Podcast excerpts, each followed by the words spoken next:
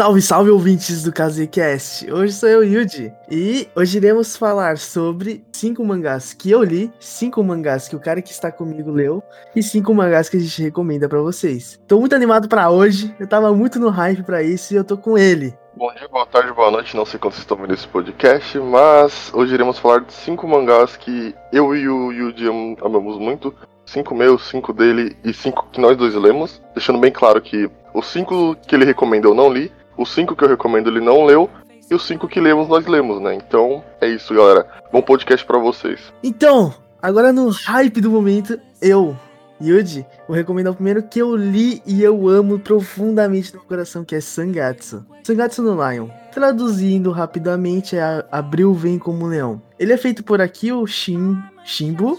Desculpa, não sei ler muito bem. O nome dele é Akio Shimbo. E Cara, é um mangá que. Eu vou tentar evitar dar spoilers das obras, mas é. Vou dar um, uma leve mini explicação sobre a obra. Ele conta uma história sobre um garoto que tem muito talento em shogi, só que ele, claro, ele é muito bom. E vai desenvolvendo a história disso. Só que Sangatsu não é sobre shogi. Sangatsu é sobre pessoas, sobre sentimentos.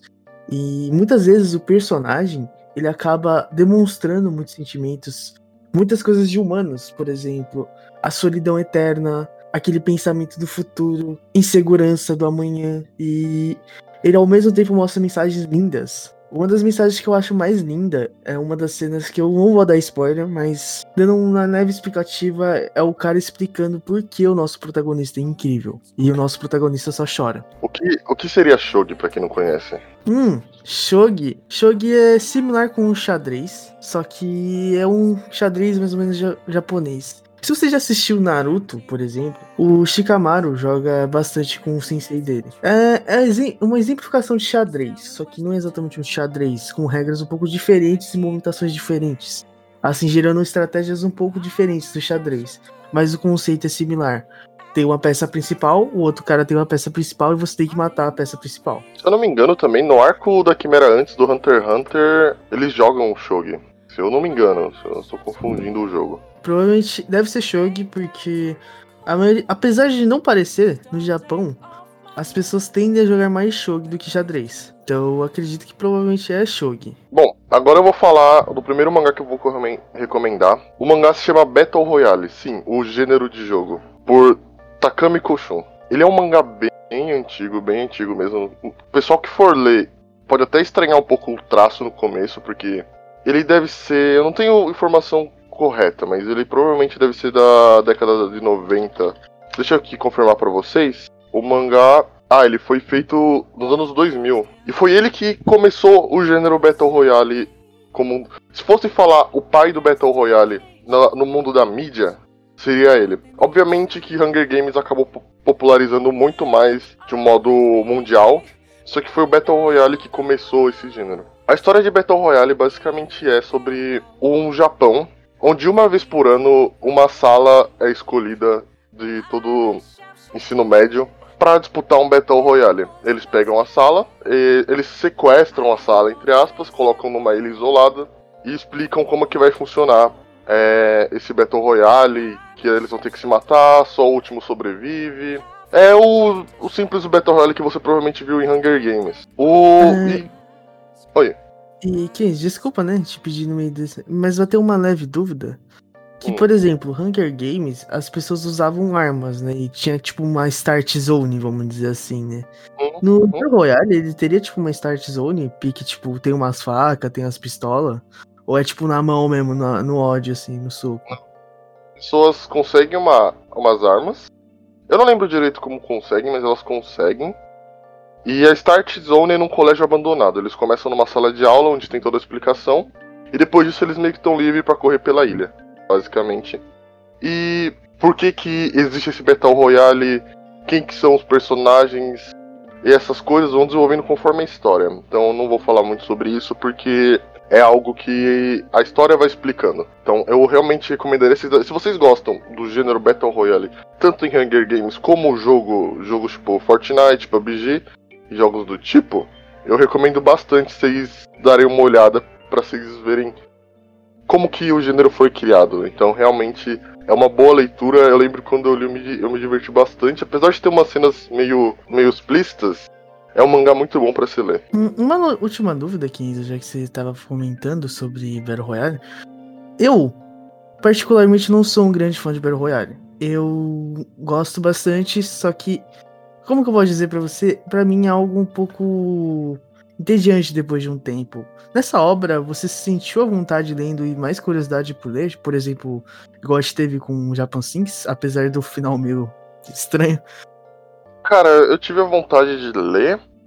E apesar de ser um Battle Royale, que você já meio que sabe que todo mundo vai se matar, babá, babá, acontecem umas coisas que realmente surpreende quem tá lendo. Eu acho que talvez, se você já tiver, já ter lido bastante mangá e visto bastante filmes sobre Battle Royale, que foi Hunger Games, por exemplo, você talvez não sinta tanto impacto. Mas eu acho que pra época que foi lançado, foi uma obra que mudou o, o gênero slasher. Eu acho que dá pra considerar como um gênero slasher, né? Porque as pessoas saem se matando aqui uhum. no Japão. Interessante. Então, agora pra minha segunda recomendação. É um pouco estranha a minha segunda recomendação. Vocês vão pensar que eu sou meio louco da cabeça, mas sim, é Pokémon Adventure. Pera, pera, não pense que eu sou louco. Vamos lá, vamos lá. Pokémon Adventure.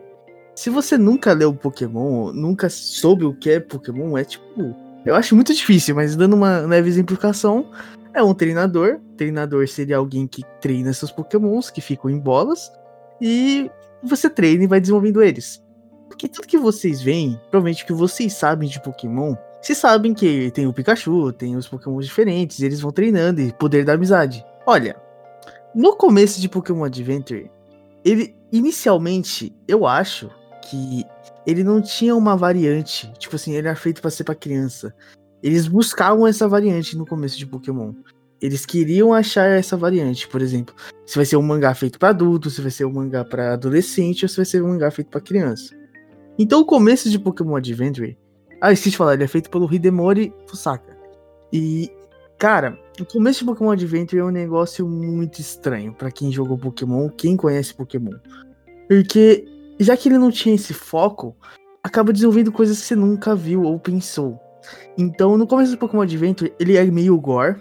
Eu não vou explicar as cenas, mas tem cenas que são. Se você for olhar hoje em dia e mostrar pra uma criança, você vai não é recomendado. Porque, tipo, Pokémons acabam vindo a falecer não vou explicar como e a maneira, porque é bem horrível alguns. Só que, claro, com o desenvolvimento do tempo, por exemplo, a primeira saga, a segunda e a terceira saga. A primeira saga você começa assim de boa, sendo Red, Green e Blue.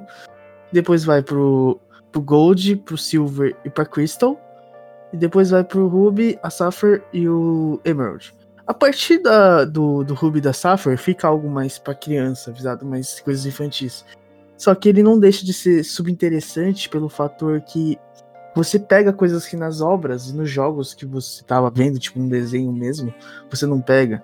Por exemplo, uma das obras, uma das partes que eu acho muito interessante é que no jogo, e claro, e no anime, provavelmente nunca vão mostrar, que é um treinador que falha. Ele falha como treinador, mas não da maneira como é mostrado no desenho. Por exemplo, no desenho, muitas vezes você vê o Ash ou o Satoshi para alguns, e simplesmente ele vai lá, ele treina, treina, treina e o Pokémon tá bem. Só que vocês não, nunca pensaram em excesso de treino, o que acontece com o Pokémon com excesso de treino. E isso mostra no mangá, eu acho isso muito interessante. Uma das coisas que eu mais gosto, provavelmente foi a última saga que eu li, foi do Pokémon Black and White. Tem um rival do personagem principal, entre aspas, da primeira saga. Ele tem um complexo que, tipo assim, Pokémons são animais vivos e você não pode prender eles e forçar eles a batalhar. O que, na minha cabeça, é coerente, porque, por exemplo, é que nem você pegar um leão e outro leão e ficar batendo, fazendo ele se bater, entendeu? É basicamente isso. Só que, claro, o Pokémon ele deixa isso um pouco mais tranquilo nos jogos e no anime. Só que no mangá ele desenvolve muito esse personagem. Então, eu aprendi lições com esse personagem. E então, por isso que eu decidi deixar ele aqui ele é um mangá um pouco gore no começo e no final fica um pouco mais para criança. Então, eu queria tirar uma dúvida. É, não é bem uma dúvida, eu queria conversar com você. Então você acha que o mangá é o anime de uma forma mais realista? Que você acha que se realmente existisse pokémons no mundo real, o, o, provavelmente seria igual ao mangá, não igual ao anime? Eu acho um pouco, mas também eu discordo um pouco disso, por quê? sim, tem vezes quando tem cenas muito, vamos dizer, realistas. Por exemplo, vou dar um exemplo de cena. Obviamente, se você irritar um Pokémon, ele vai ficar bravo e vai te atacar. É que nem você na, na vida real. Você tá lá de boa e você fica tocando no leão. Se o leão ficar irritado, se sentir em perigo, ele vai te atacar. Só que também tem coisas que são muito absurdas. Por exemplo, um cara pegar assim, agarrar na, na perninha de um pidgey e sair voando, entendeu? Tipo, você agarrar na, passarinho de, numa pata de sabiá e falar voa. E ele voar. Mas acontece. Porque realmente não duvido que se tivesse Pokémon alguém faria isso, velho. Tem louco pra tudo, né? Então eu não duvido nem um pouco. Mas, deixando só, dando uma leve ampliada nesse assunto, já que você deu uma tocada. Por exemplo, uma coisa que acontece, que eu acho muito divertido, é um dos personagens que rouba uma bike. No jogo você não rouba a bike, o cara te dá a bike e fala para você, tipo, anda pela bike e divulgue, fique andando e fique divulgando a nossa loja. No, no caso do mangá, ele rouba a bike, ele destrói a bike Aí o cara fica bravo com ele, mas dá a bike pra ele falando que ele é o herói da cidade, falando, ó, você vai ter que divulgar essa marca até pagar a minha bike, tá ligado, malandrão? Aí ele fica recebendo ligação desse cara toda hora. Como se fosse um agiota no mundo Pokémon, velho. É, é, fi. Bom, agora, indo pra minha segunda recomendação de mangá, eu vou recomendar o manhwa, na verdade. O que é o manhwa? Manhwa é um mangá coreano, que normalmente vem de webtoons. Que o webtoon é um site que Artistas postam seus mangás, manhwas, quadrinhos. E hoje eu vou falar de Bastard, do Carnaby King. Antes de você começar a falar do mangá, eu posso fazer um questionamento, cara? Pode sim. Cara, eu não tenho muitas experiências com manguas. Eu conheço alguns, tipo, solo leveling. Se eu estiver falando porcaria, você avisa também que eu conheço só alguns mesmo. Eu li solo leveling, eu conheço o Webtoon, eu li coisas no Webtoon também. Só que, assim, eu sempre senti um pouco de. Como que eu posso dizer para você? Lendo a obra, eu senti que não era uma pegada muito séria, era uma pegada um pouco mais. Como que eu posso dizer? Não tinha uma essência própria. Não consigo te explicar, cara. Não sei se é algum preconceito dentro de mim ou se eu tenho algum problema. Eu acho que talvez, é, perdão te interromper, eu acho que talvez seja o fato de você ser acostumado com mangá. Do mesmo jeito que uma pessoa que normalmente lê HQ tentar migrar pro mangá, ela vai estrear no começo. Porque manhwa ele é bem diferente, ele não é preto e branco, ele é colorido, ele muitas vezes também, ele muitas vezes não, ele lê de maneira diferente, normalmente mangá se lê da direita para a esquerda, manhwa se lê da esquerda para a direita. Então tem muita, muita diferença assim. E sim, eu, eu acredito que uma boa parte dos manhwas eles estão no começo ainda, eles estão engatinhando, então tem muita coisa boba, muita coisa que a gente já viu, muito clichê. Mas tem uns que se destacam, como Solo Leveling, é, Bastard, Home Sweet Home. Eu não vou lembrar o nome de todos. É The God of High School. Então tem vários que realmente se destacam. Teve até o The God of High School que ganhou mangá e o Tower of God que também ganhou mangá. Mangá não, anime. Peço perdão. Hum, interessante. Só para deixar bem claro uma coisa, Muitas pessoas eu vejo assim direto na internet, aqui assim, as pessoas comentam: "Nossa, como que esse mangá que vendeu 1% conseguiu um anime?". Eu só quero tipo deixar bem claro que para quem tem essa dúvida, ter 1% de venda de venda acho que na China é equivalente a você ser multimilionário. Mas então, tipo, mesmo que o Keizo fale números baixos, eu quero que vocês entendam a proporção da China. Mudando um pouco de assunto, é, mas mudando um pouco. Vamos lá. A população atual da China é de 1,4 bilhão. Então imagina quanto que é 1%, 1 de 1,4 bilhão. É 140 milhões, se eu não me engano? É, imagina 140 milhões de pessoas comprando, sei lá, sua página de mangá. Cara, deve ser algo sinistro. Então... Então... Por favor, tipo, se o Kenzo fala números pequenos, por exemplo, quando eu li Solo Leveling, eu falei, nossa, cara, tem 2% de venda da China, deve ser meio torto. Aí eu fui pesquisar, irmão. O maluco, ele é mais rico que muita gente faz mangá no Japão em, tipo, anos, anos, anos, anos. Então, é um absurdo, cara. Fiquei focando no assunto, desculpa, né, ter desviado, mas. Não, não, mas é a verdade. Ter 1% de venda na China é, é mais do que ter, sei lá, 50% em muito país por aí, tá ligado? E voltando ao assunto, Bastard é um manhwa sobre uma, um adolescente que conhece uma garota e se apaixona por ela, tudo fofura, tudo fofinho. Só que o grande plot do mangá inicial é que o pai dele é um serial killer e ele é meio que chantageado pelo pai para ser o cúmplice dele. pode parecer spoiler, mas não é, porque no começo do primeiro capítulo já revela isso, se eu não me engano. E você vai vendo a história sobre como o pai é um serial killer e como que o filho lida com isso, tendo que ajudar ele, tendo que dar o seu melhor para não ser destruído psicologicamente, tanto pelo pai quanto pela situação. E o desenvolvimento de romance entre o personagem principal e a colega de classe dele. Bastard foi uma, uma que me pegou, porque é, eu sou muito fã de mangá de horror, seja horror mais gore, horror mais suspense, eu sou muito fã de mangá de horror. E pegar um manhwa e ver esse horror tão bem executado, que eu compararia até com Tino Adachi, que eu vou deixar para outra recomendação, que eu acho que ele fez tão bem, mas tão bem que ele chega ao ponto de só você tá lendo e ver o, a imagem do pai seja ele fazendo absolutamente nada, já te deixa com medo, já te deixa com uma sensação de claustrofobia, sabe?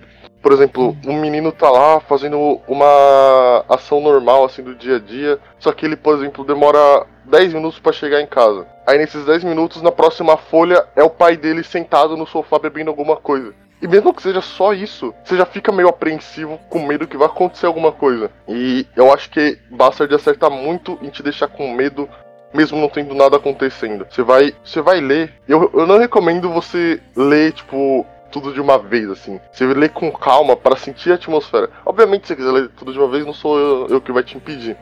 Mas leia para sentir a atmosfera, leia para entender o que tá acontecendo. E apesar de eu ter revelado o plot inicial, ele tem muito, mas muito, mas muita reviravolta. Então, isso não vai influenciar a sua lida nem nada. Eu realmente se você não é fã de manhwa, se você não gosta de manhwa, dê uma chance. Comece por esse manhwa ou por solo leveling, que você com certeza vai começar a gostar de manhwas. Eu também não gostava antes, até começar a ler solo leveling. Saindo de solo leveling, eu comecei a ler outros, até descobrir Bastard, e realmente vale muito, muito a pena.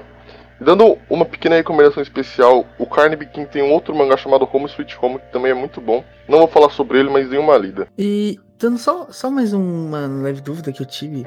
Por exemplo, eu recomendei Sangatsu. Sangatsu, o personagem, ele por muitas vezes demonstra uma insegurança por imagens. Eu não vou dar o exemplo das imagens que seriam um big spoiler, mas acho que seria similar com o que o Kenzo disse. E se você tiver um leve interesse em ler Sangatsu, se você gostar dessa parte, se você ler, você vai entender o que eu tô dizendo. Talvez você crie interesse, assim como eu criei agora, por pela obra que ele acabou de recomendar, que é Bastards. Ok, Agora, indo pra minha terceira obra. Agora, infelizmente, essa é a minha parte fanboy do meu coração. Então, se você provavelmente vai pensar que eu sou um louco, porque eu acabei de recomendar Pokémon e agora eu vou recomendar Kingdom Hearts de mangá. Uou! Tá, tá, calma, calma, eu sou fanboy, mas eu vou explicar rapidamente o que aconteceu em Kingdom Hearts e o porquê eu recomendo Kingdom Hearts de mangá. Kingdom Hearts era um jogo, ele foi lançado inicialmente como um jogo, e com o tempo ele foi adaptado para mangá. Se você jogou o jogo, você sabe que o personagem principal, ele é um garoto designado a resolver os problemas do mundo e se envolve em mundos da Disney, como Mulan, como exemplo Toy Story, outros mundos assim, e ele tem que resolver esses problemas. Só que quem jogou o jogo sabe o quão divertido isso é e o quão complicado isso fica, porque a ideia inicial de Kingdom Hearts era ser um jogo. Aí virou, aí começou a tipo fazer várias linhas de jogos aí com algo muito complexo, que por exemplo, existe Kingdom Hearts 1, Kingdom Hearts Castle of Illusion e depois Kingdom Hearts 2. Só que quem, tipo, alguém que tá de fora vai pegar o 1, vai pegar o 2 e vai pular o Castle of Illusion, não vai entender nada da história. Então, recomendo que você leia o mangá, mesmo que já tenha jogado jogos, porque muitas vezes eles explicam situações. E já que o jogo foi feito primeiro, e o autor do mangá sentiu que o jogo faltou alguns sentimentos e algumas palavras, ele acaba complementando as situações. Por exemplo, uma situação de uma foto. O cara mostra uma foto. No jogo ele só mostra a foto e você segue bola. No mangá, ele mostra a foto, só que ao mesmo tempo que ele mostra a foto, tem a reação dos personagens ao verem a foto. Tipo, no jogo você só segue bola, porque literalmente você mostra a imagem, aí a cena fica preta e do nada você já tá andando pro, pro, pro gameplay. Só que no mangá mostra a reação dos personagens, e que eu achei impressionante, porque eu achava aqueles personagens vazios até o mangá. Depois o mangá complementou e deixou um pouco mais aparente com esses personagens.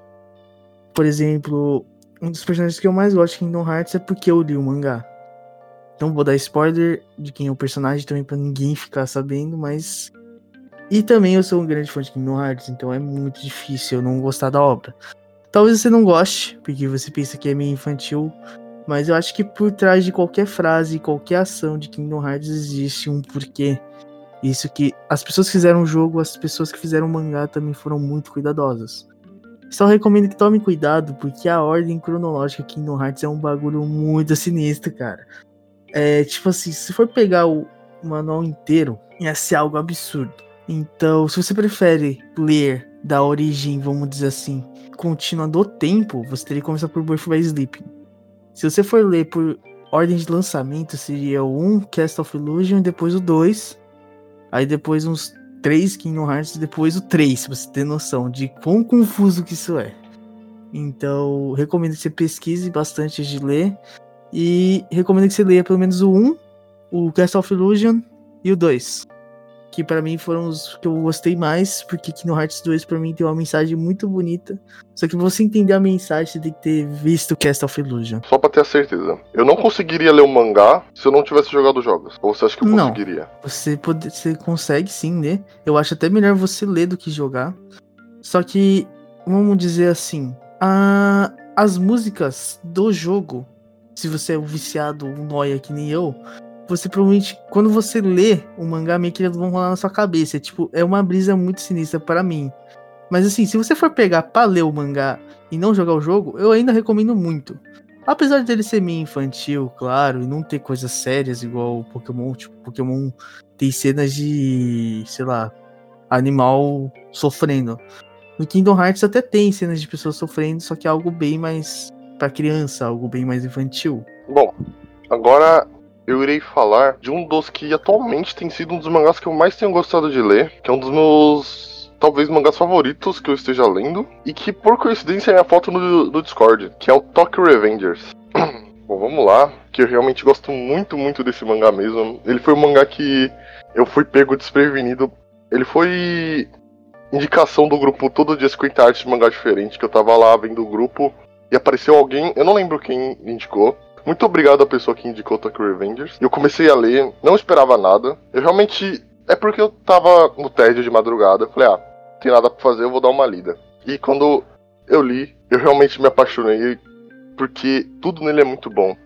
Os diálogos são bons, os personagens são bons, as lutas são boas. Eu acho que não tem algo que eu não goste, de verdade. Tudo nesse mangá é muito bom. Eu vou falar a sinopse e eu já volto a comentar sobre. Tokyo Revengers é sobre um personagem que eu não, lembro quantos anos, quantos anos ele tem. Se eu não me engano, acho que são 26. E ele vive sua vida diária, ele trabalha em trabalho de meio período e ele vive sua vida assim. Na, na adolescência, no ensino médio, ele era um delinquente e ele namorava uma garota. E depois de passar um certo tempo, ele vê no noticiário que essa garota que ele. a primeira namorada dele morreu por causa de uma briga de gangue. Da. Ou como é dito no mangá, a Toma. E o mangá começa a partir do momento que o protagonista descobre que ele tem o poder de mandar sua consciência no passado. Ele não volta no tempo fisicamente, ele volta a sua consciência pro passado. E ele revive seus dias de ensino médio. E é basicamente ele tentando impedir a morte da namorada, da ex-namorada dele, e ele entrando na Tolman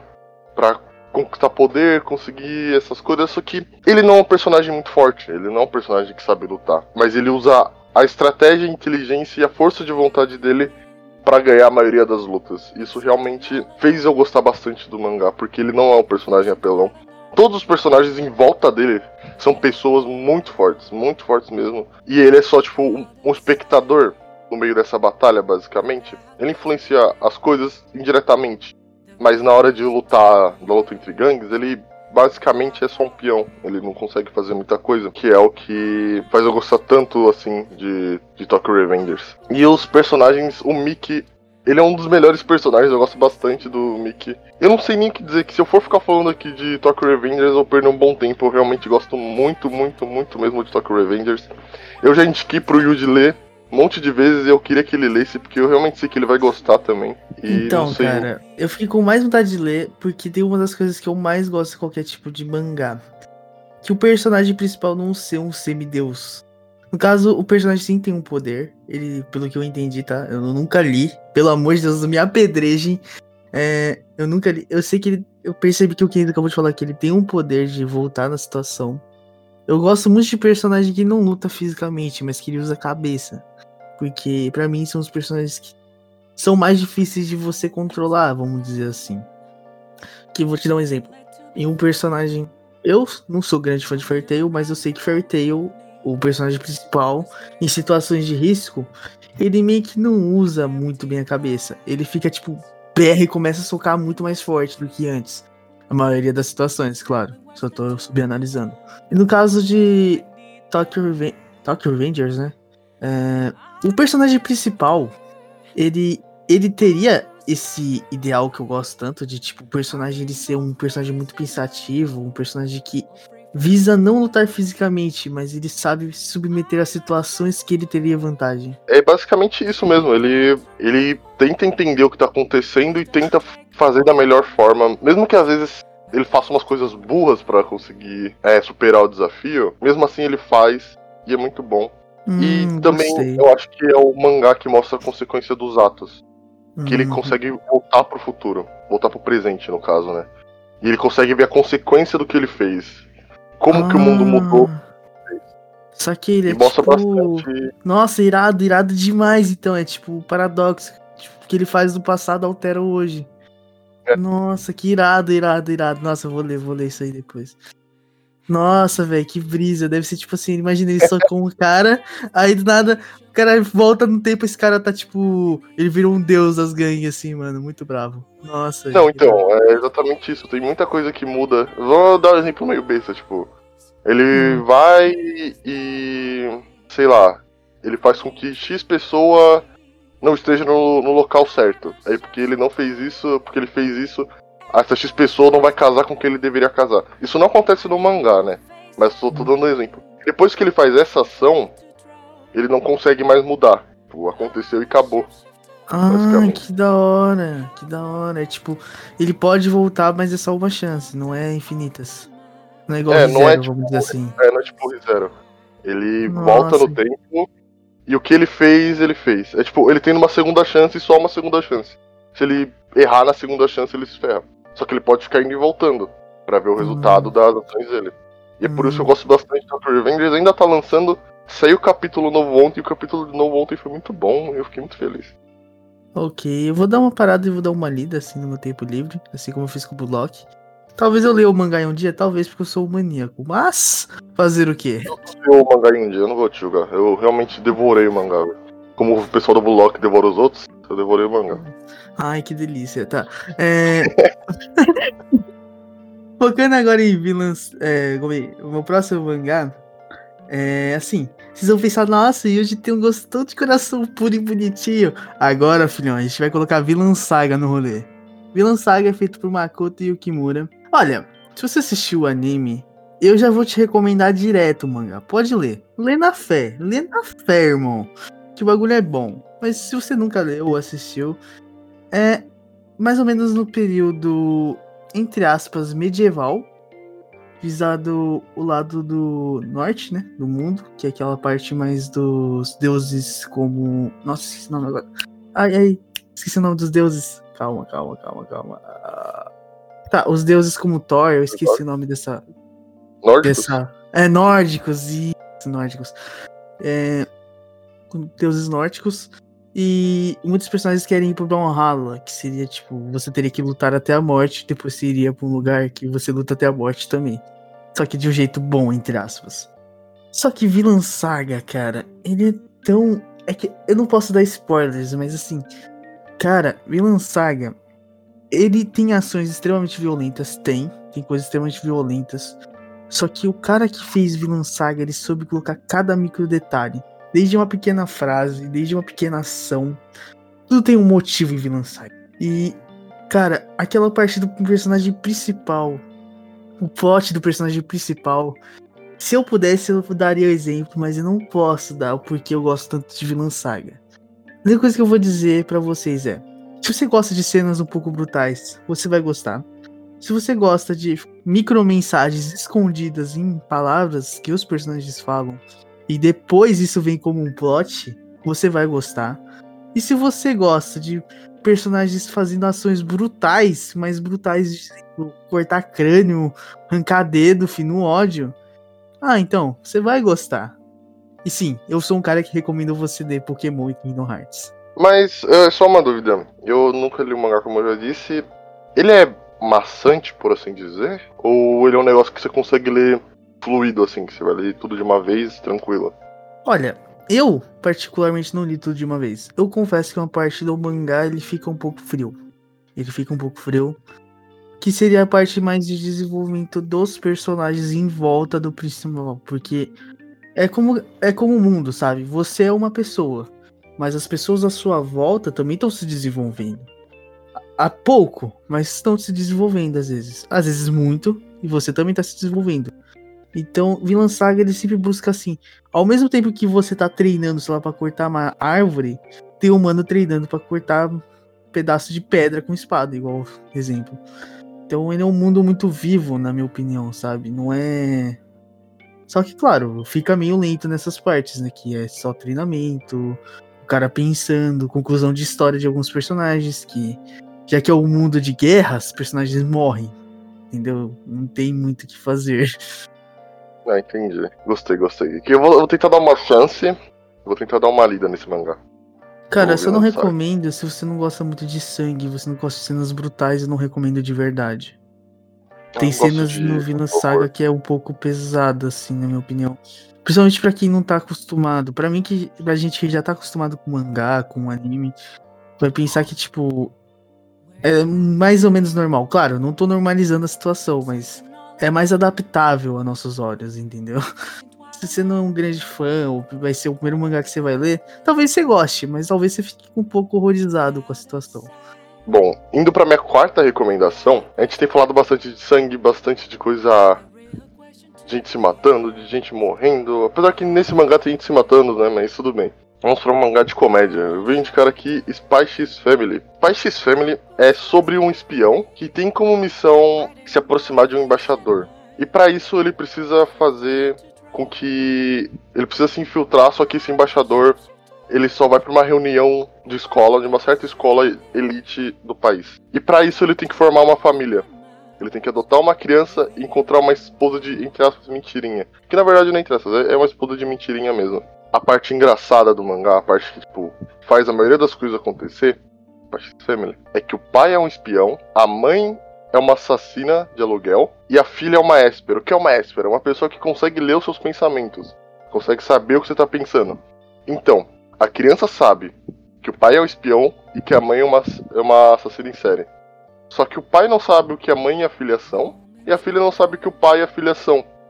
E aí começa todo o humor de muitas vezes ela querer ajudar o pai em ser uma espiã, saber que a mãe fez certas coisas.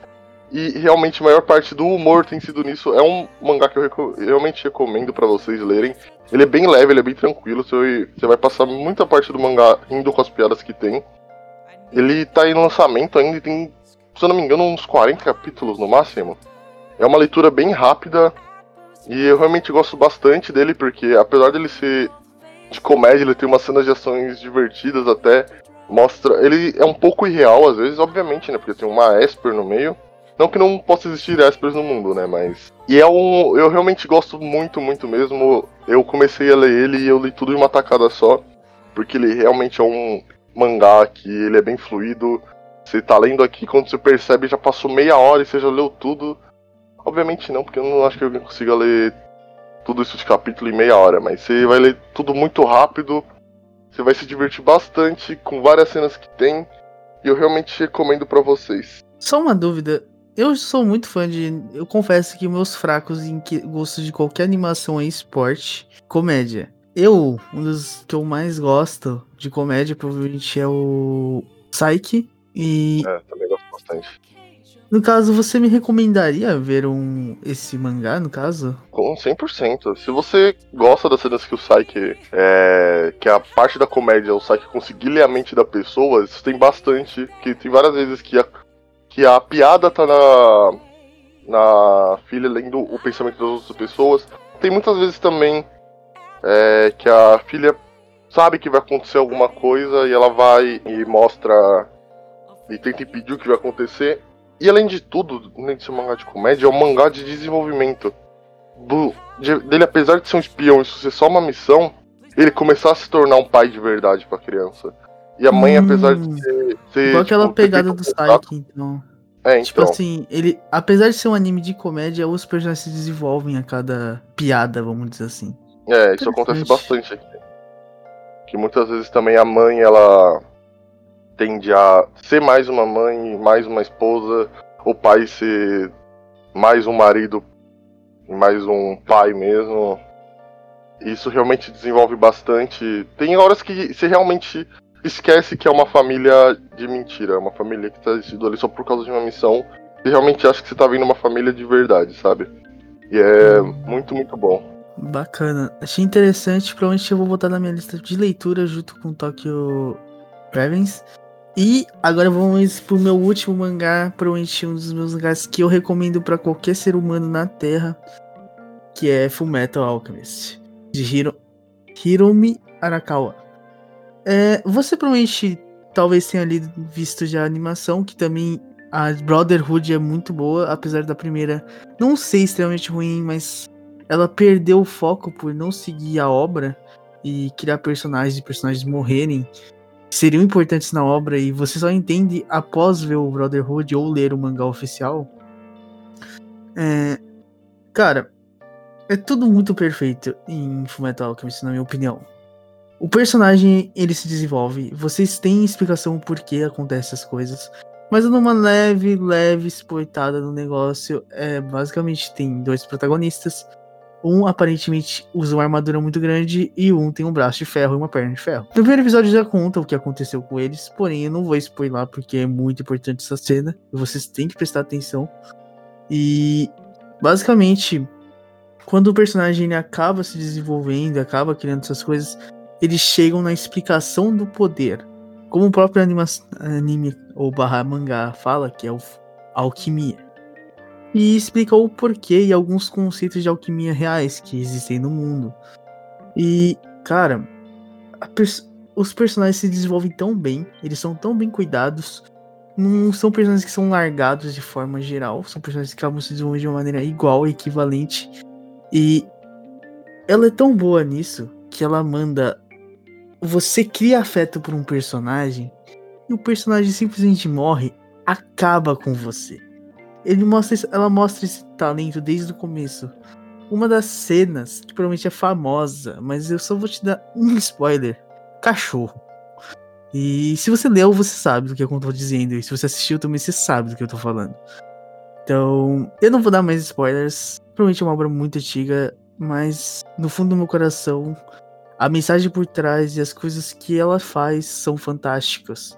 Eu dou graças a Deus que foi um dos primeiros shonens que eu li na minha vida. Eu queria. Eu, eu já vi o Brotherhood. Eu queria saber se você me recomenda ler o mangá, apesar de já ter lido o Brotherhood. Olha, assim, eu recomendo, porque você vai ver a arte da própria pessoa e das. E você vai reparar mais nas frases dos personagens. Mas não tende a ser uma mudança muito grande. É só mais uma relembrança. Uma lembrança boa que você vai ter dos personagens. Existem frases que não foram bem adaptadas, mas o conceito geral da obra e as partes principais foram muito bem adaptadas. Então eu vou. Eu vou tentar dar uma chance de ler também, que eu já vi o anime. E eu realmente. Eu gosto bastante de Fullmetal, pelo menos o anime. É um dos meus animes favoritos, então eu realmente vou tentar dar uma chance. Bom, o meu último mangá de recomendação é um mangá que eu vi no Trash Taste Podcast que eles estavam falando sobre o anime eu resolvi ler o mangá. Tem um anime, eu não vi o anime. Eu ouvi dizer que da metade pra frente o anime se diverge do mangá, não é a mesma coisa. Então eu vou falar do mangá. O mangá que eu já recomendo é Bokurano. Bokurano é um mangá de mecha. Sim, é um mangá de mecha. Tem muita gente que não gosta, mas eu realmente acho que mesmo que você não goste de mecha, você deveria dar uma chance. A sinopse ela simplesmente é rápida. São 15 crianças que estão numa excursão pro. pro. Tipo, meio que um cursinho, não é bem um cursinho, mas é um negócio para elas estudarem. E elas estão perto de uma praia e elas acabam achando uma caverna. E lá vivia um homem chamado Cocopelli. que ele convida as crianças para jogar um jogo. E esse jogo é basicamente robô gigante lutando contra alienígenas para proteger a Terra. Que jogo divertido para crianças jogarem. É um jogo muito legal para as crianças se divertirem e jogarem. Pô, irado, apesar vai de ser... pra caramba. É muito divertido você pegar umas crianças que devem ter no máximo 14 anos pra lutar contra alienígena. Porra, Mas é super genial, legal coisa de gênio, coisa de gênio. Obviamente é, então... que não vai dar errado, óbvio, óbvio. E basicamente você luta para proteger, elas lutam para proteger a Terra. E cada luta é um piloto diferente. E apesar de tudo, eu acho que, apesar de ter essas batalhas de mecha, eu acho que o, os robôs, na minha opinião, são secundários na obra. Eles não precisam. Se você pegasse essa obra assim, a luta de robôs, que é muito importante, ela funcionaria ainda se colocasse de outro jeito. Porque nos trata muito sobre a luta de robôs, mas sim sobre vida e morte, as consequências das coisas, as consequências das suas ações, o que você faz, como muda na vida das outras pessoas, e conta a história de cada criança uma por uma, sabe? Tipo, conta que tal criança aconteceu isso na vida dela, outra criança aconteceu aquilo, e vai desenvolvendo os personagens ao ponto que você vai conhecendo cada vez mais elas, tanto enquanto elas lutam, que o jeito delas lutarem mostra muito como elas são. E o passado delas e o presente delas mostra muito como elas são, a relação delas com os pais delas, a relação delas com os amigos delas, relação com o pessoal que tá ali, os 15 pessoas. E eu acho que é um, uma história que eu tava comentando com uma pessoa do Todo Disco em Arte Mangá Diferentes, que eu cheguei nele, que é uma história sobre a vida. Que começa, o começo é sobre a criança mesmo, sobre a, a pessoa passando pela sua fase infantil, chegando na adolescência, até chegar na parte adulta da vida. Eu acho que isso realmente vai progredindo conforme o mangá vai indo. Eu acho que você realmente tem que dar uma, uma chance, um nível diferente de atenção, porque tem muita coisa nas entrelinhas, é algo que eu realmente recomendo. Você pode achar massivo, eu entendo até se você falar que você não gostou do mangá, porque ele é meio complicado, assim. Eu não vou dizer que ele, ele acerta em tudo, ele erra em muita coisa, tem hora que ele é muito maçante. Mas de forma geral ele é muito, muito, muito bom mesmo. Então, Kenzo, eu sou um leitor de Sangatsu. Sangatsu tem uma similaridade com essa que ele é uma obra bem lenta. Eu esqueci de falar isso na minha parte, mas ele é uma obra bem lenta, bem lentinha, bem devagarinha mesmo. Por isso que provavelmente você vai querer dropar após ler Sangatsu. Mas então ele seria mais ou menos igual o Sangatsu no conceito, que, por exemplo, no Sangatsu o Shogi é importante, sim, causa situações importantes, só que no caso seriam os mechas, né, no, na situação do, do Bukurano, e a obra fala sobre viver, a obra não consiste sobre os robôs.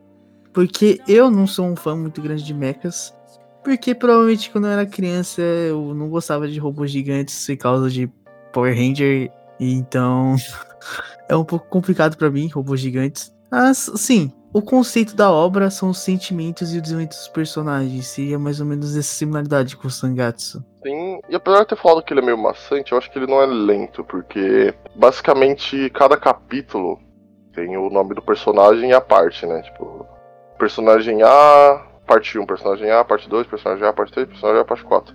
Então, Normalmente cada personagem tem quatro capítulos para desenvolver. Então acho que toda vez que você termina um personagem, é como se recomeçasse a história. Mas ele uhum. muitas vezes acaba sendo bastante por ter muito texto, mas você sempre vai ter alguma informação nova toda hora, então isso é bom. E voltando ao assunto do Power Rangers, eu realmente preferia ver eles lutando do que o robô gigante lutando. Eu sempre achei mais é. divertido mesmo. Não, é que, sei lá, mano, era tão tipo, nossa, agora ele pegou fogo e explodiu, vamos no Airfire aqui, tipo, começar a roubar no, lutar no robô gigante, que obviamente era uma animação 2D muito bizarra, tipo, dos caras se batendo assim, eu ficava, mano, que bagulho estranho, velho, nunca viria um fã de Power Ranger por causa disso. Com os caras pisando na cidade, hum. destruindo um bilhão de prédios. Pô, eu, era eu, muito realmente... mais irado, velho. O cara dando mortal do que ele no robô, pô. É a parte que eu, eu não gostava, tipo, muita gente achava super legal os caras fazendo lá, parecendo robozão. A, a, Força Animal, se eu não me engano, que vinha, tipo, os animais, aí eles se juntavam e formavam o Megazord, eu ficava, tipo, ah, eu prefiro ver os caras lutando e saindo faísca mesmo, eu acho meio divertido. Eu também, mano, eu acho bem mais divertido, tipo, e os caras dando mortal pra trás, em vez de só pular pra trás. Muito mais é, irado. não é legal. Ok, desculpa, né? Depois cortado de novo o assunto pra Power Ranger, what the fuck. Mas assim, agora vamos pros que a gente recomenda em dupla. Qual você gostaria de começar, Kizo? Vou começar por um que eu. Por muita coincidência, eu terminei ontem. É, eu já li ele antes, eu tô relendo acho que pela segunda ou pela terceira vez, de tanto que eu amo esse mangá. Eu, eu ainda acho que a gente vai ter que ter um episódio só sobre ele, porque eu realmente amo muito esse mangá. Ele é o meu mangá favorito, provavelmente. Eu não sei se tem algum que bata de frente com ele. Talvez Kamisama no Yotori. Não sei, tem. É, Century Boys, talvez, mas eu acho que ele ainda ele tem uma pontinha a mais, que é Slandunk do mestre Takehiko Inoue. Oh shit, Slandunk é so amazing, mano. Não tem condições. Nossa, cara, Slandunk, Slandunk, meu Deus do céu. Aí, ó. Eu você. não a gente vai conseguir falar. Calma, calma. Então, sim, se a gente for fazer um podcast de Slandunk vai ser de 3 horas, a gente vai ficar 3 horas falando dos três personagens só. Do jeito que a gente é maníaco da cabeça. Mas assim, Slandunk tem personagens incríveis, cara. Meu Deus do céu. Ai, calma, não fala nada, não fala nada. Ok. Olha, personagens Slandunk são incríveis. A história tem um desenvolvimento ok e muito familiar. Você pega gosto até pelos rivais do Slandunk. Até os rivais do Slandunk são legais, cara. É muito fucking você Nossa. e você não gosta do Sendo, você leu errado. Pra mim, o Sendo é um dos melhores personagens lá. Só perde por Yota, tá ligado? O Sendo, ele é muito bom. Ele é tipo tudo que o Urukawa, Urukawa é, só que melhor, tá ligado? Eu, Sim, pra cara. mim, é muito bom, velho. E ele é tipo um cara, entre aspas, tranquilo. Ele não é um cara, tipo, você gosta do maluco. Você não cria um desapego pelo cara, tipo, sei lá, uma coisa super normal em animes de esporte. É tipo assim, vou dar um exemplo do Capitão Tsubasa. Que eu estava revendo esses dias, por causa que tem aqui uma animação nova. Mano, eles botavam os rivais do Tsubasa como se em monstros, inimigos, tipo, em Slandunk, obras, tipo, até Haikyuu mesmo tem isso, que, tipo, eles são rivais, só que, de certa forma, você tem uma familiaridade com os outros personagens, sabe? Não é aquela parada, é, tipo... Quadra, mano... Dentro da quadra, eles chegam a, a, tipo, meio que brigar, só que fora da quadra, eles se apoiam, se ajudam. Tanto que o, o Sendo, ele é uma pessoa bem tranquila, até em jogo. Ele nunca chega, tipo, ao ponto de querer brigar, ficar farpando o cara em jogo. Ele só joga dele e ele é feliz, tá ligado? Nossa, cara. Mas uma das coisas que eu tenho que. Eu pago pau em Slandunk. Slandunk, sério. Sério mesmo. É como o maluco faz cena pica. Nossa, cara. Nossa, a cena de Slandunk. Nossa, você sente na pele. Slandunk, ele tem um anime, ele tem suas coisas. Só que eu juro pra você, se você ler um mangá, a É sensação é muito absurda. Vem até uma música na sua cabeça, não sabe nem de onde que é aquela música. Teve. Mano, mano, mano, é muito bom, cara. Tá, calma, calma, calma. Mas, tipo mangá, assim. O mangá do Slandunk é muito bom, mas não tem Nossa, como. cara, Slandunk é muito fucking bom, cara. É, ok. Mas sério, sério mesmo. Você pode gostar muito de anime. Você pode gostar muito de anime, mas eu falo de coração, lê o mangá. Lê o mangá, cara. Que eu juro pra você. Ah, não, a animação geralmente traz mais sentimento, tem música de fundo. O cara que faz Slandunk, qual que é o nome do cara, mano? Nossa, esqueci o nome dele. O mestre Takehiko Inoue, o grande. Cara, o cara faz. Tipo, você olha, você só de você olhar a página, você já sente a vibração do negócio, cara. É absurdo, cara. São cenas muito bem colocadas, cara. Meu Deus. Apesar de, tipo, ter um. Ser um negócio parado, ser uma imagem, você consegue, pelo olhar do personagem, ver o sentimento dele, ver se ele tá frustrado, se ele tá feliz, se ele tá energético.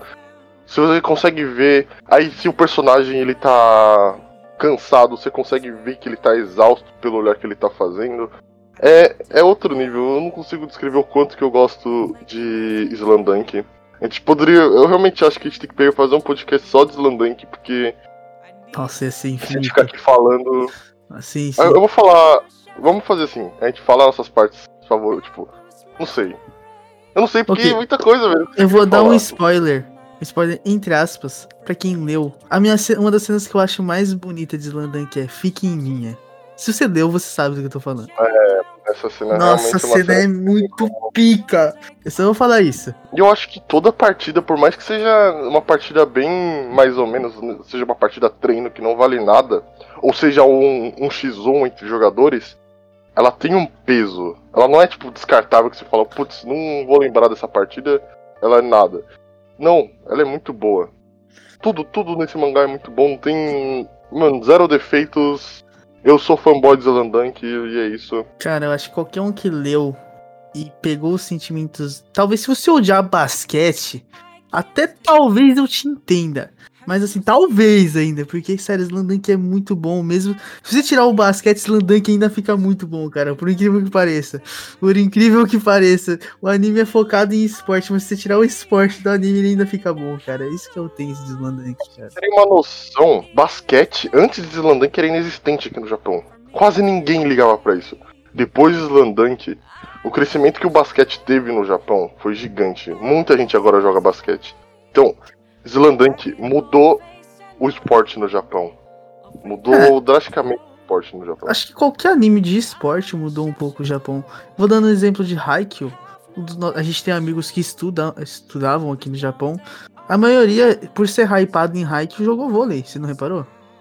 Não, sim, isso é verdade. Só que Slandunk foi um país ah, inteiro. Ah, Todo mundo é embaçado, de basquete. Sim, mano, Slandunk era muito embaçado, cara. Mas ok, eu vou pular um pouco Slandunk, porque se a gente continuar, a gente vai ficar falando de Slandunk, não tem não mais dá mais. porque assim é muito bom mesmo, não tem condições.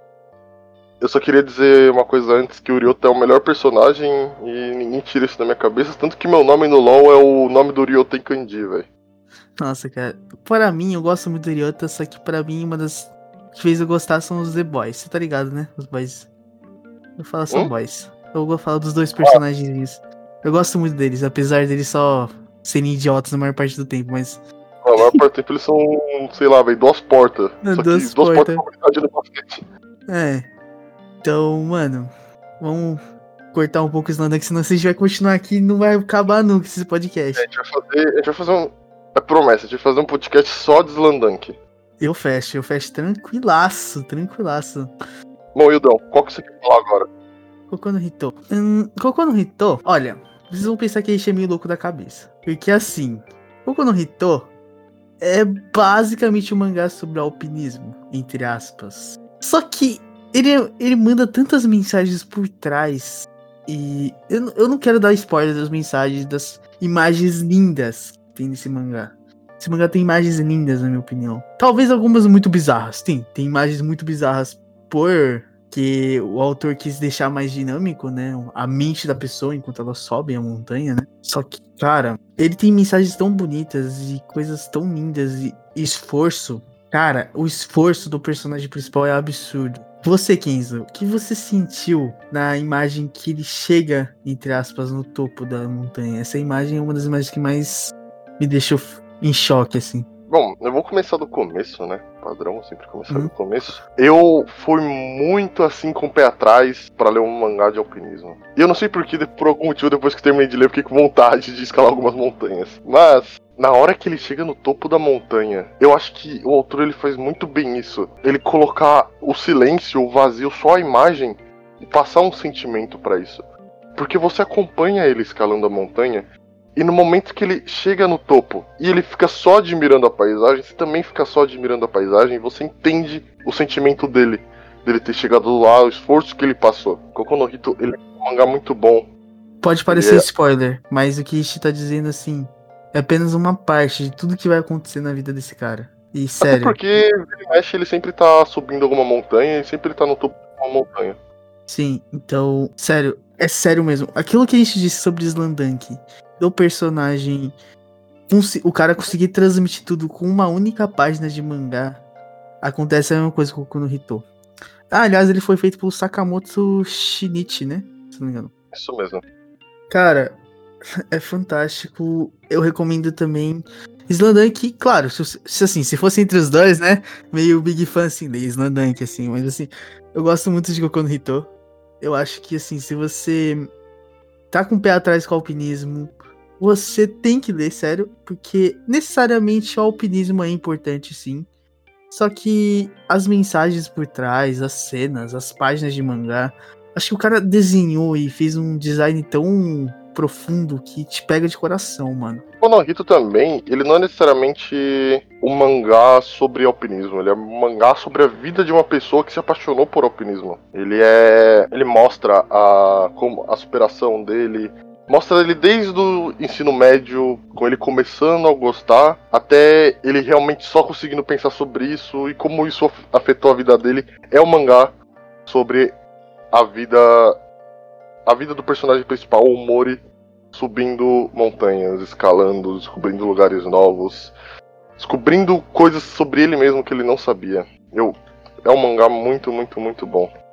Cara, para mim, ele é um mangá de altos e baixos. Não tô dizendo do mangá em si, tô falando do personagem, ele tem altos e baixos. E você aprende isso vendo, lendo o mangá. Você vê ele em situações que ele fica para baixo e situações que ele tá feliz. E o autor, ele sabe muito bem demonstrar isso por páginas, dizendo assim. Tanto que eu acho que se um dia ele for adaptado, eu espero que consigam transmitir esses sentimentos que o autor pôs. Pode não parecer, pode parecer louco, eu vou dizer. Mas cada página de Kokono no transmite um sentimento. Algumas são só frases, claro. Mas toda página tende a te transmitir um sentimento. Eu só queria dizer que Kokono no Hito foi ele não é não é a mesma história, mas ele é baseado em uma pessoa que, que existiu, o Buntaro Kato. O nome do protagonista de Kokono Hito é Buntaro Mori, esse Buntaro Kato.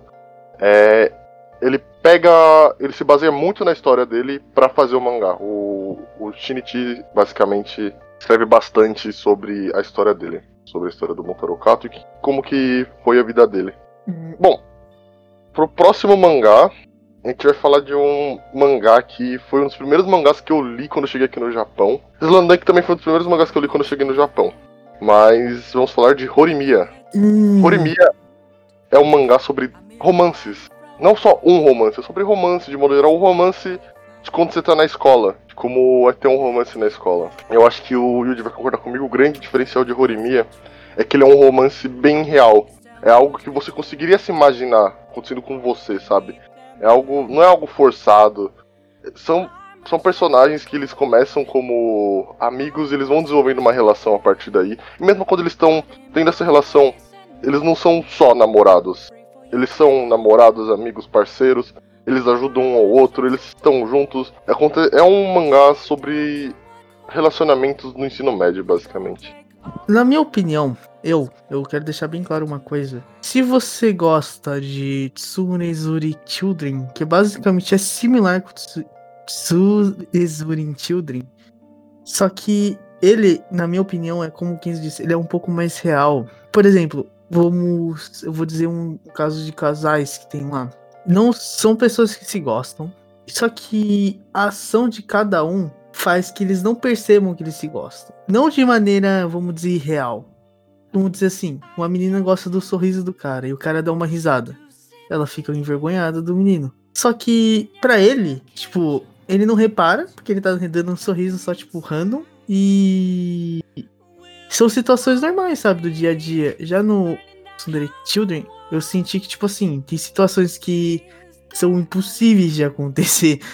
Por exemplo, vou dar um caso de um casal que, na teoria, a menina acha que tá namorando o cara, ele disse que estaria namorando com ela, só que eles não estão namorando, entendeu? É tipo meio bizarro, é algo meio irreal na minha cabeça, sabe? Hiromiya, ele tem uma das coisas que eu acho mais gostoso pelo menos no começo, a leitura dele é muito tranquila. É uma leitura muito gostosinha, é uma leitura bem tranquila.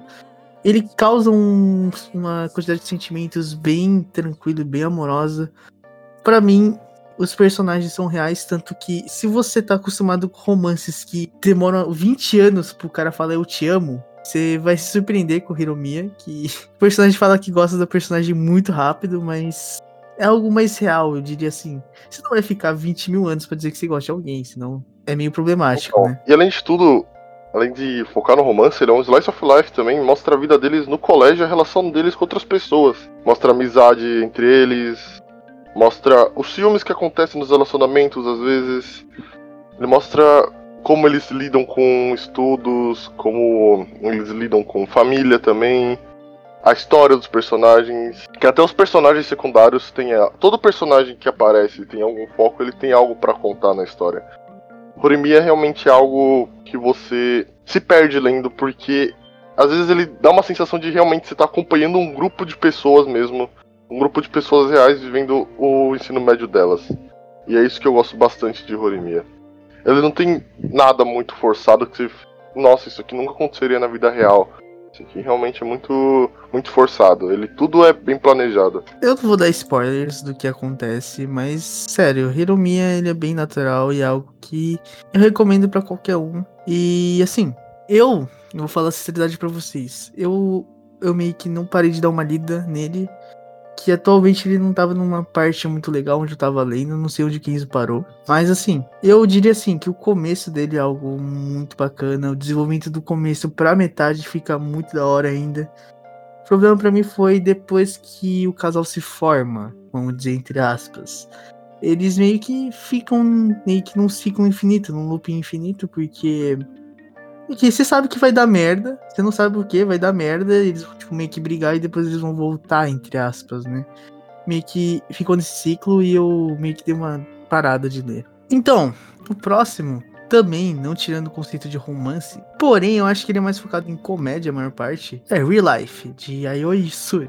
E Real Life, vamos dar um resumão da história, eu não quero dar nenhum spoiler também de Real Life, porque eu acho Real Life uma obra muito gostosinha de ler. É basicamente você. Ele tem várias reviravoltas, então qualquer mini spoiler pode acabar estragando a experiência, né? É, então. Só dando um exemplo que tudo vai acontecer na primeira página do capítulo, praticamente, que é assim. A vida do começo de Real Life é um personagem que, entre aspas, falhou na vida, falhou, entre aspas. Se você estiver numa situação assim, você não falhou. Ok? Ele se diz que ele é uma falha, porque vamos dizer assim. No Japão, eles se cobram muito em relação a você e o seu futuro. É, não se cobre tanto, se você se sentir assim. Se você leu e se sentiu triste, porque eu conheci pessoas que leram e se sentiram meio tristes. Mas, sério, é só um mangá e a vida é muito mais que só aquilo, tá? Aquilo ali só foi uma sessão que o cara fez. É, é um personagem mais velho, ele trabalha num lugar de meio período que seria para estudantes. Ele não tem um emprego, não consegue arranjar uma vaga de emprego em algum lugar bom. E ele vive uma vida meio que o pessoal fala que vida de gente ruim, entre aspas, assim. E o real life ele consiste no quê? Chega uma pessoa nele e fala, ó, toma esse comprimido louco da cabeça aí. Aí ele volta a ter 16, 15 anos, não lembro com exatidão, um protagonista. E agora ele vai ter a chance de reviver o colegial dele e acertar o caminho dele. E isso gera um número de situações tão boa e tão tão engraçadas. Que imagina assim, você tem tipo uns 40 anos e voltou a ser um colegial. Cara. É, você esquece muita coisa e também as gírias mudaram, né? Tudo mudou, é, pra falar a verdade. Mudou, né? Então, muita situação que acontece chega a ser engraçada e muito boa. Claro que tem várias reviravoltas, eu tinha até esquecido das reviravoltas. E, claro, e tem romance também. Só que você tem que. Claro, e só pra deixar bem claro, tem uma regra que, tipo assim, se você tomar essa pílula, você, tipo, namorar outra criança, sei lá, de. Criança, né? Um jovem de 15, 16 anos, é errado. Seria essa uma das regras, né? Então, o tempo todo, o protagonista tende a não garantir situações amorosas, aqui é aquilo, né? O autor é cruel com ele, às vezes. Então, isso também acontece bastante dele ter medo de se envolver com as pessoas e mostra como ele vai se adaptando à nova vida dele. Porque, honestamente, acho que eu, atualmente, com meus 20 anos, não conseguiria voltar a ter 15 e eu ia estranhar bastante. Muita coisa mudou, né? Dos meus 15 anos para os 15 anos atuais. E mostra ele se adaptando a essa, esse novo estilo de vida, ele se adaptando aos novos colegas. E basicamente, Real Life se trata dele de uma reabilitação mesmo. Ele se reabilitando para poder voltar para poder voltar a ter uma segunda chance, sabe? Eu gosto bastante de Real Life. Eu li ele faz pouco tempo, então ele tá meio fresco na memória. E tem muita, muita coisa boa nesse mangá. Ele, ele também foi lançado no Webtoon, a propósito. Sério? Falou no começo do podcast. Uhum. Tanto que ele é, ele é mangá, mas ele é colorido. Normalmente hum. no Webtoon é. Os mangás são coloridos. Bacana, não sabia é, disso não. É uma lida da hora, é uma coisa que tem horas que tem alguns arcos que são meio que eu não gosto muito. Porém, de modo geral, se vai ler muito tranquilo. É realmente uma recomendação que você tem que pegar, ler e vai te falar sobre muita coisa. Hum, então, guys, já vamos indo pro quinto e a gente vai fazer uma menção especial a outro. Só que. É, uma... a gente pensou em último segundo sobre ele. É, a gente lembrou pensou... dele. E no caso. Ah, eu apresentei né, o Life, então, Kenza, você gostaria de falar o nome dele? Vou falar de um dos mangás que o anime tem uma das melhores openings que eu já vi. Uma das openings que eu mais gosto. Tanto a música quanto a o vídeo dela. A gente vai falar de Beastars. Sim, a gente tá falando de Beastars.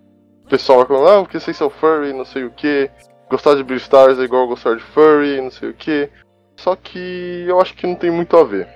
Beastars é basicamente sobre a sociedade que a gente vive atualmente ser sobre animais humanoides. E uma coisa que eu gosto bastante de Beastars é que, apesar deles serem animais civilizados que nem a gente, eles têm suas características.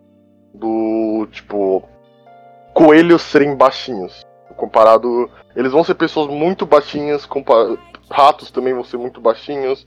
Quanto ursos e tigres e leões vão ser pessoas altas do pique jogador de basquete. E eles têm as suas características como animais, os carnívoros serem carnívoros, os herbívoros serem herbívoros. E às vezes os carnívoros terem que se controlar na sociedade para acabar não devorando herbívoros, sabe? Uhum. E a história gira em volta da sociedade, assim, do dilema que acontece entre carnívoros e herbívoros, o dilema que acontece entre animais em si. Eu acho que seria bom falar da premissa, porque não é um spoiler, que na real é a primeira cena do, do anime, que é sobre a escola. A gente acompanha o Legoshi, Legoshi, Legoshi, não sei, sobre a vida dele na escola. E tudo começa quando acontece um assassinato, um carnívoro devorando um herbívoro. E tudo começa assim, que aí começa uma rixa na escola. Os herbívoros começam a ter medo de andar com os carnívoros e o mangá lida bastante sobre essa dualidade. Uma coisa que também a gente tem que deixar bem claro em Beastars. Você pode falar o que você achar se é furry ou não. Mas sério, o personagem, ele é incrível. Na minha opinião, ele passa por dilemas, coisas naturais que Beastars cria no universo dele. E ele desenvolve perfeitamente os personagens, na minha opinião.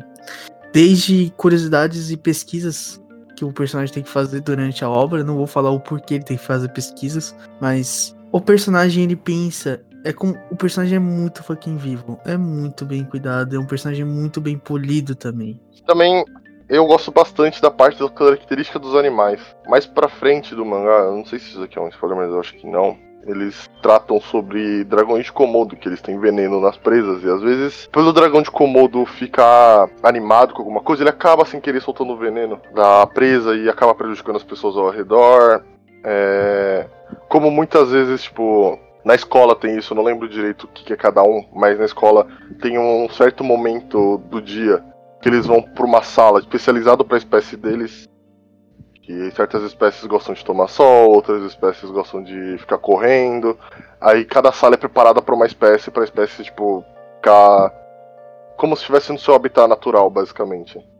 Eu realmente gosto do desenvolvimento das espécies, tipo, mostrando que apesar deles serem humanoides, eles ainda têm os traços de espécie dele. Que os ursos, por exemplo, tem que tomar umas pílulas para diminuir o tamanho, porque senão, pra, tipo, ficar mais. Os ursos não, os carnívoros em geral, se eu não me engano, é. Eles são mais controlados para não ter o poder carnívoro assim. Eles tendem a controlar a ansiedade por carne, né? Entre aspas, né? É, isso é. E eles comem normalmente coisas que herbívoros comem, né? Porque não é muito legal você estudar numa escola que o cara do seu lado tá comendo a carne da sua espécie, né? É muito ah, divertido. Mas... mas é que nem o do Loki, né? Devorar os parcinhos, pô. Na é, hora. Devorar os parcinhos pra ficar melhor. ok. Eu não vou me aprofundar muito em Beastars. Eu já recomendo, se você gostou do anime e gostou do mangá, Beastars é um prato cheio pro você, irmão. Pode ir, vai na fé. Eu li Beastars e eu gosto bastante de Beastars. Eu parei de ler por um único motivo, que eu vou esperar a adaptação. Talvez eu seja louco de estar fazendo, talvez, mas eu quero esperar a adaptação. Então eu decidi fazer isso. Mas até onde eu li, as coisas que eu fiz foi. Eu amei, de verdade. O anime ele é feito de CGI, mas eu acho que a escolha de CGI foi, uma, foi um acerto. O CGI.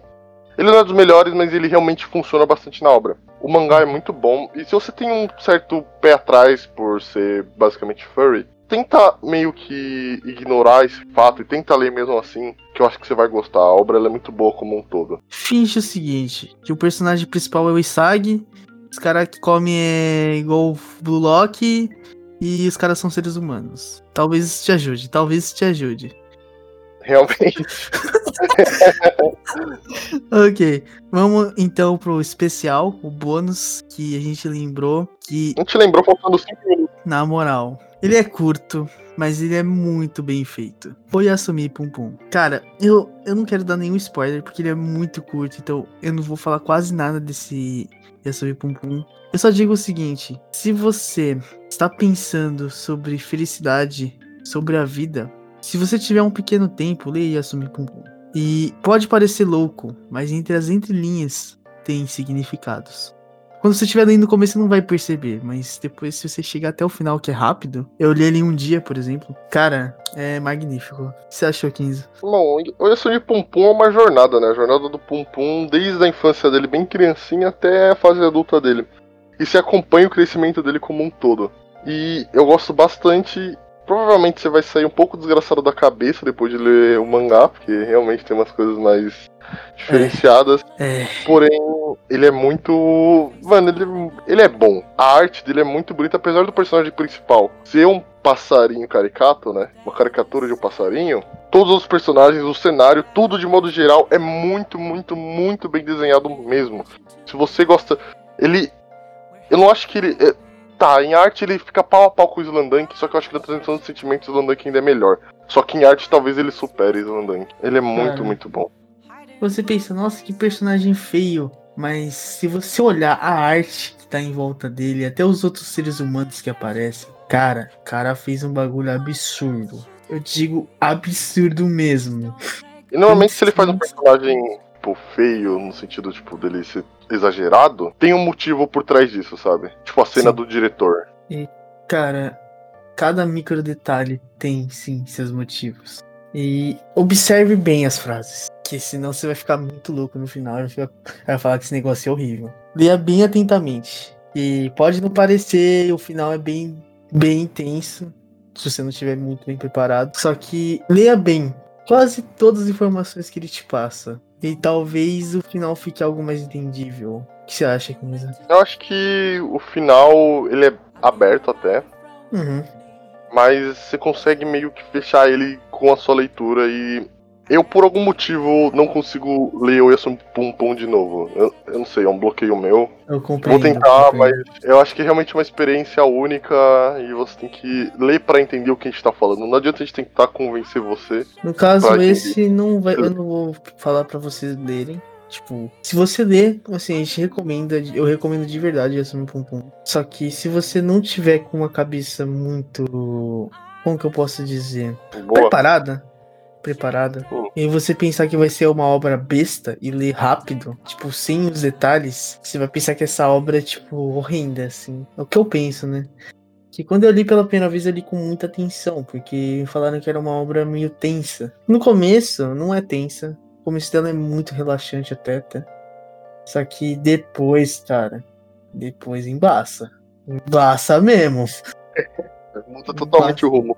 Embaça de verdade. Você fala, ah, comecei bonitinho, fofinho. Não, se prepare. E depois, cada frase do começo, que parecia ser simples e idiota, começa a fazer um sentido. E os personagens se desenvolveram agora, eles não são mais crianças. Verdade. Você vê eles perdendo a essência que eles tinham e virando outras pessoas, que é o normal. E de certa forma, assim, Pum Pum, ele deixa isso bem, de uma maneira bem discreta, mas é uma mensagem para a pessoa. Tá lendo e pro próprio personagem. Só que acaba se tornando até mesmo as coisas, tudo muda em Assumi Pum Pum. Por exemplo, tem uma página que eu gosto muito, que é uma pessoa desenhando e embaixo uma frase. Mas você vê que essa frase tá ficando toda torta, toda feia e fica até difícil você ler ela. Só que o objetivo é esse, causar esse sentimento de estranheza. Que a pessoa que tá desenhando não tá bem. E essa Pompone mexe muito bem com esses detalhes. Além de que o Pompom não ser um ser humano ajuda bastante. Ele ser. Ele é um ser humano, né? Obviamente. Só que ele não ser desenhado como um ser humano ajuda bastante a entender o que o Pum Pum tá passando no momento.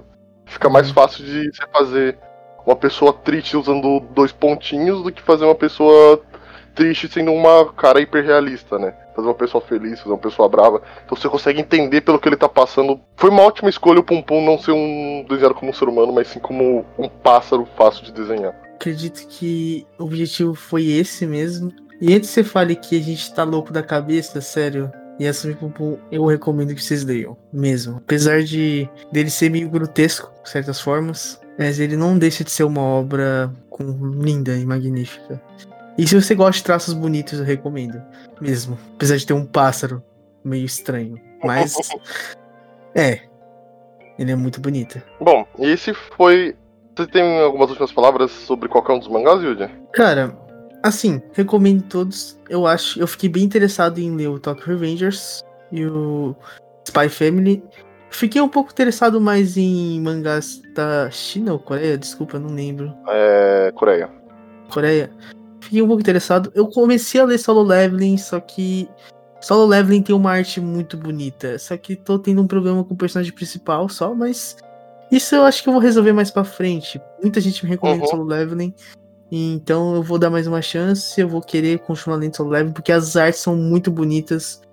E o Tokyo Revengers eu fiquei bem interessado na parte do cara voltar e, tipo, ter ações no dia a dia. Eu realmente fiquei interessado em por incrível que pareça, no mangá de Pokémon e no Villain Saga. Vou tentar realmente dar uma chance para ler. E depois, off podcast, gente, eu comento com, com você o que eu achei. Uhum. E essas foram as nossas recomendações de mangá. A gente pretende trazer mais para vocês. Eu acho que também, quando a gente lê mais, a gente também relê muito mangá às vezes. E Verdade. a gente acha só, tipo, o Yasumi Pum Pum, que a gente comentou agora, eu e ele já tinha lido, só que a gente não chegou a pensar na hora que estava discutindo sobre o podcast. Tipo, eu falei, nossa, tem Assumir Pum Pum, vou pôr na minha lista. Aí ele falou, foi. também li. Falei, então, bota de bônus. É, foi um improviso, tá ligado? A gente, a gente não preparou pra falar de Assumir Pum Pum, a gente só colocou e falou de qualquer jeito. Ok, agora já um pouco finalizando, né? Eu agradeço de coração mesmo. Todo mundo que assistiu, que assistiu, não, todo mundo que ouviu. A gente tá tentando deixar o podcast algo mais natural, tá um pouco, a gente tá se desenvolvendo ainda. Mas eu agradeço de verdade, porque muita gente tá escutando. Talvez vocês sejam meus amigos da vida real e eu não sei. Eu divulguei no meu próprio Facebook, mas. Fazer o quê? E se você tá vendo e você não conhece a gente, eu sou o Yuji, esse é o Kenzo. E Salve. qualquer. Se tiver algum jeito de você se comunicar com a gente, provavelmente por mim é o Twitter, mas. O do Kenzo eu não sei. Mas qualquer coisa. Onde você achar a gente, provavelmente. Talvez na página de mangá, que a gente sempre posta, os 50 páginas diferentes, você pode comentar que a gente vai ler, a gente vai gostar muito. E se você assistiu a gente até aqui, ouviu, eu agradeço de coração e espero que tenha te deixado umas risadas nesse dia aí. Bom, só para falar, o mangá, o, episódio de Zandan, que é uma promessa, a gente vai falar, prometo isso. Muito obrigado realmente por vocês estarem ouvindo. Muita gente que está ouvindo, a gente que eu conheço, mas também tem gente que eu não conheço e está ouvindo. Eu fico muito feliz por isso. Eu espero que vocês co continuem a ouvir, a gente continue a melhorar, porque a gente teve essa ideia do podcast do nada. A gente está aprendendo a fazer podcast enquanto estiver fazendo. Tanto que se você pegar do episódio 1 pro, pra esse episódio, você vai ver muita diferença na nossa fala. A gente tá soltando mais, a gente tá pegando um formato melhor, a gente tá tentando entender o que, que o pessoal quer ouvir vira e mexe quando eu saio com um amigo meu que ouviu, ele vai me dar uma sugestão e a gente tá tentando meio que modelar o podcast para ficar algo bom para todo mundo. E por aqui eu me despeço. Muito obrigado por ter ouvido até agora. Muito obrigado por por ouvirem, por divulgarem e até a próxima, até o próximo podcast. Tamo junto, falou pessoal.